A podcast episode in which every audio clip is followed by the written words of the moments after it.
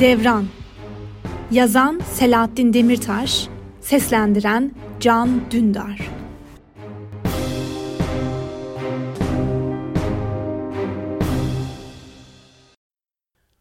Yeni Hayat Ortaokul lise yıllarında ders sonrası ve tatillerde hep babamın dükkanında çalıştım. O zamanlar bu meslek bana çok da garip gelmiyordu. Babamın mesleğini soranlara esnaf diyordum ki yalan değildi. Ama üniversiteye başlayınca değişen sosyal ortam, yeni arkadaşlar derken bir baktım baba mesleğini, dolayısıyla benim de uzmanlık alanımı herkesten gizler olmuşum. Doğrudan soran olmasa da bundan kimseye söz etmemiştim. Utandığımdan, çekindiğimden mi? Yok, öyle değil aslında. Pek matah bir şey olmadığı içindir muhtemelen. Üstelik üniversite yıllarında ders dışındaki zamanımın çoğunu babamla birlikte dükkanda geçirirdim. Bizimki dede mesleği. İstanbul Karaköy'de rıhtımın hemen arkasındaki sokaktaydı dükkanımız. Babam dedemden devraldığı mesleği bana bırakmaya kararlıydı. Günün birinde ölmeyecek tek meslek bu oğlum derdi. Çünkü herkes ölür. Küçük dükkanımızın kahverengi ahşap çerçeveli vitrininin camında siyah harflerle cenaze levazımatçısı yazıyordu. Kefen kumaşları, gül suyu, pamuk, tülbent örtüleri, ölü için tıraş malzemeleri, tırnak makasları, taziye lokumları. Bisküvitler, envai çeşit akide şekeri, halkalı şeker, helvaya lazım irmik, un, yağ, toz şeker, taziye evine esanslar, kolonyalar ve ölüm sonrası için lazım olabilecek sayısız teferruatlar. Çoğu insan cenaze için neler lazım olacağını bilmez. Alışverişe çıktığınızda şöyle bir uğranılacak dükkanlardan değildir bizimkisi. Kimse durup da boş vitrinimizi seyretmez. Eskiden tek tük olsa yaşını başına almış insanlar kendi cenazesi için gerekli olan şeyleri kendi elleriyle alır, evde hazır ederdi. Şimdilerde pek kalmadı böyleleri. Bakıyorsunuz adam 70'ini 80'ini devirmiş halen AVM'lerde mağaza mağaza vitrin vitrin dolaşıyor. Kendisi ölümü unuttukça ölümün de onu unutacağına inanmak istiyor. Onların yerine cenazelerinde çocukları yakınları uğrar bizim dükkana. Tuhaf meslektir bizimkisi.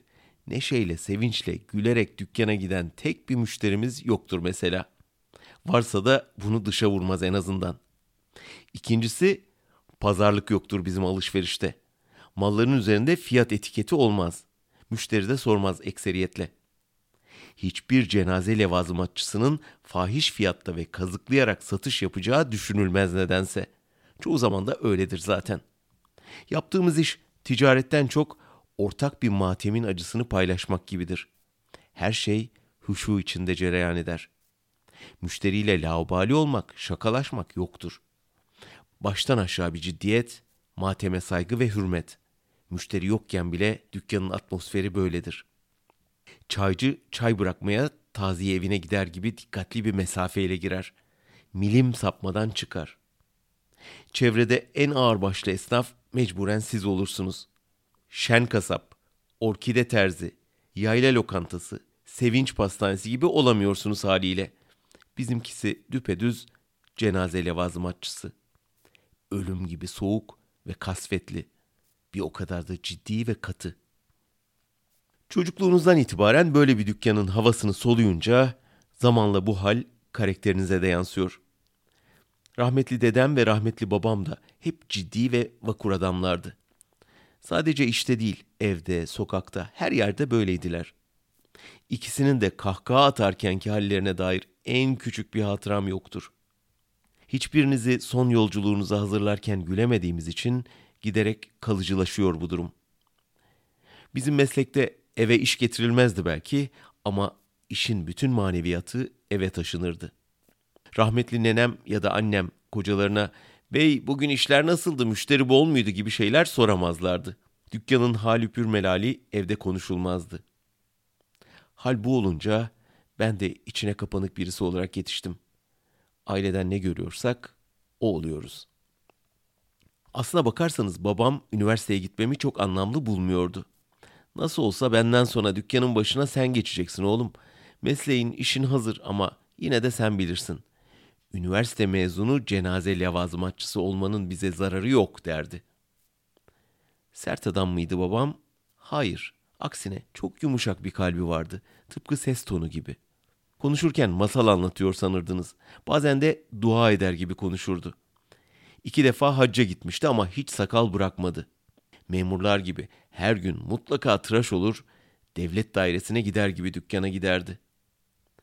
Müşteriye saygının gereğidir oğlum. Acılı insanlara hırpani bir kılıkla pis, bakımsız bir halde hizmet etmek yakışık almaz. Acılarını ciddiye aldığımızı her halimizle hissettirmek gerekir. Bu ticaretin değil, evvela insanlığın gereğidir derdi. Orta boylu, biraz kilolu bir adamdı. Somun gibi elleriyle müşteriye paketleri sararken kederlenir, küçük kara gözlerinden hüzün damlardı sanki. Çok konuşkan değildi.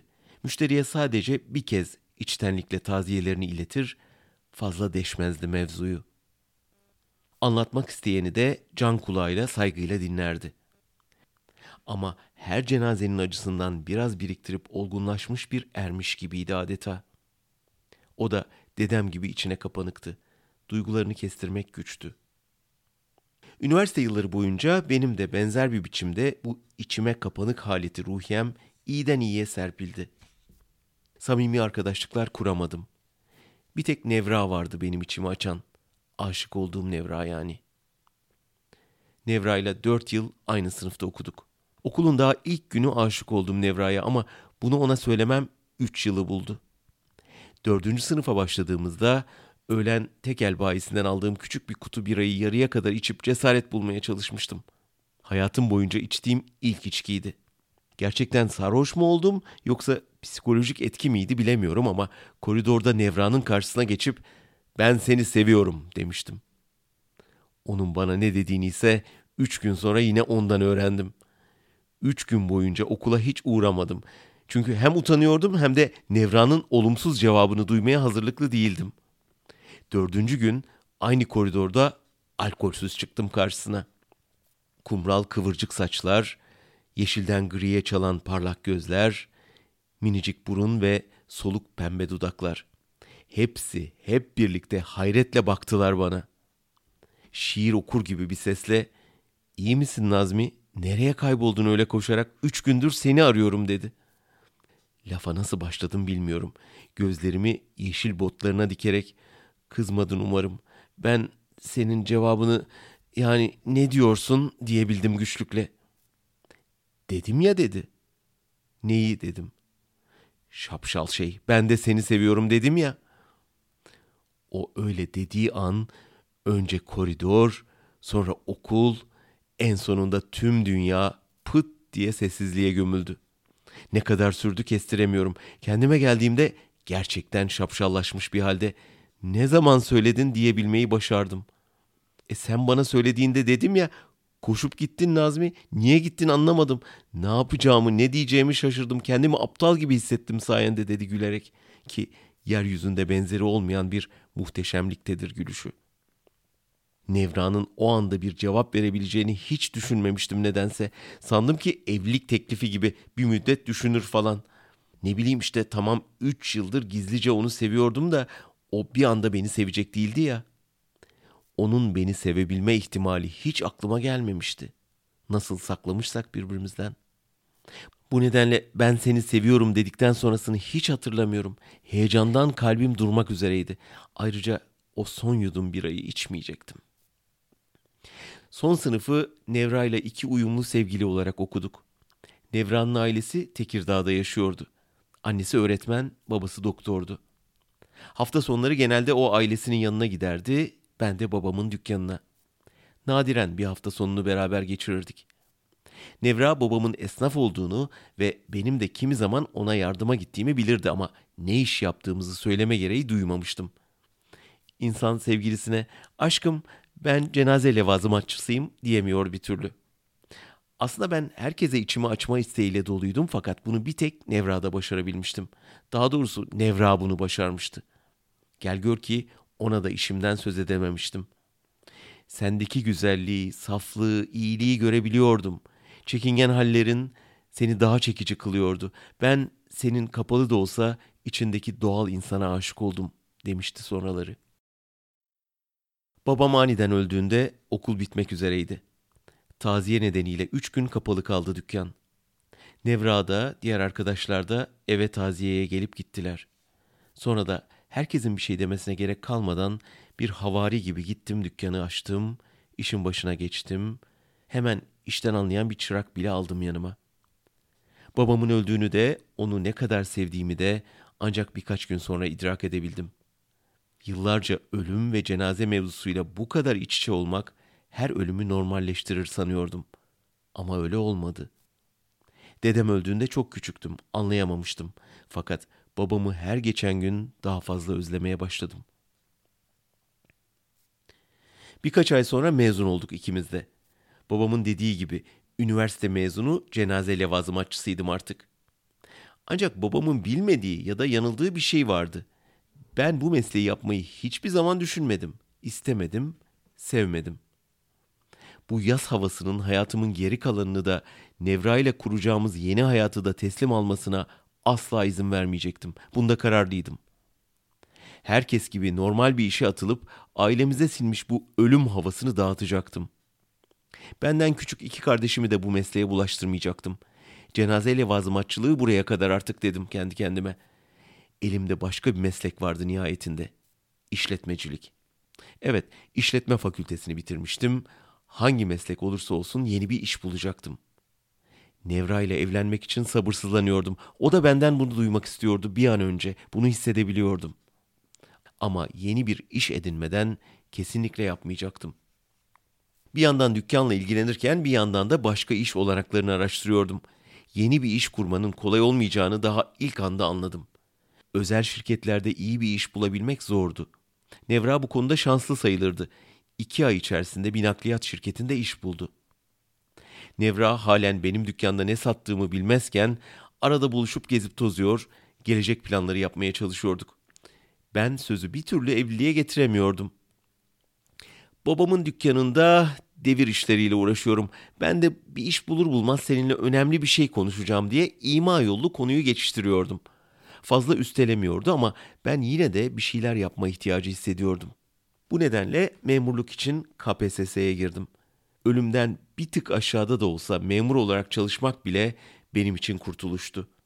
Sınavdan aldığım puan fena sayılmazdı. Bir ay içinde atama için tercih duyurusu yapıldı. Neredeyse bütün bakanlıkların uygun boş kadrolarını tercih olarak işaretledim.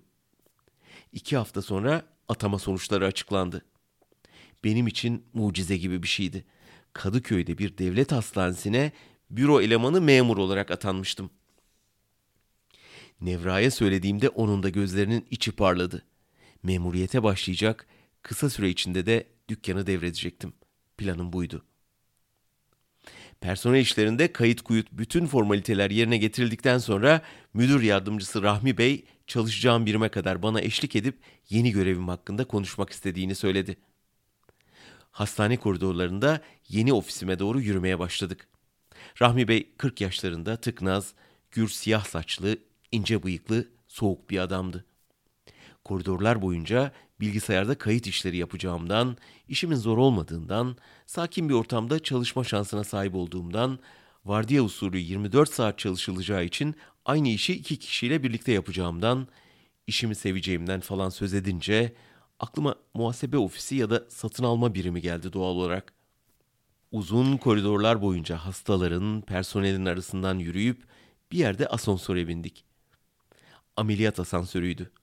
Asansör sarsıla sarsıla en alt kata inerken Rahmi Bey bana dostça gülümsüyordu. Nihayet yeni bir iş, yeni bir hayat, Nevra ile yeni bir gelecek başlıyordu ya, gerisi boştu benim için. Rahmi Bey bile sempatik görünüyordu gözüme. Asansör gürültüyle durdu, indik. Karanlık sayılabilecek uzun, loş bir koridorda pır pır titreşen floresan ışığının altında bir müddet daha yürüdük. Belli ki binanın altından idari bölüme geçiyorduk. Bu arada Rahmi Bey hiç susmadan ballandıra ballandıra yeni işimi anlatmaya devam ediyordu.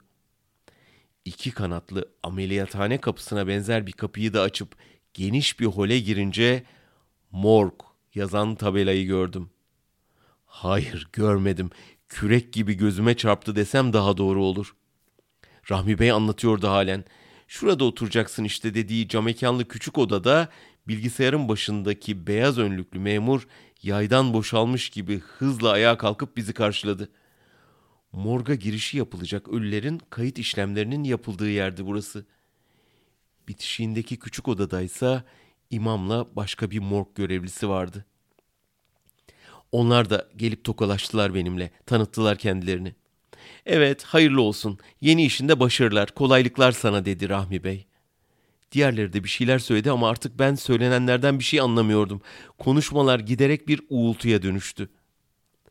Cenaze levazımatlarının olduğu odanın yanında ölüm kokusunu hissetmemeye çalışarak yavaşça yürüdüm. Girişe yığılmış tabutların yanından geçerken hızlandım. Hiçbir şey demeden ve arkama bile bakmadan morgun ön kapısından çıktım. Dükkana varır varmaz lacivert iş önlüğümü giyip çırağa "Oğlum bana bir çay kap getir bakalım." dedim keyifle. Nevra ile yapacağım konuşmadan önce yarım kutu daha bira içmeye karar verdim o ara. Bari alkolik olmasak bu gidişle diye iç geçirdim.''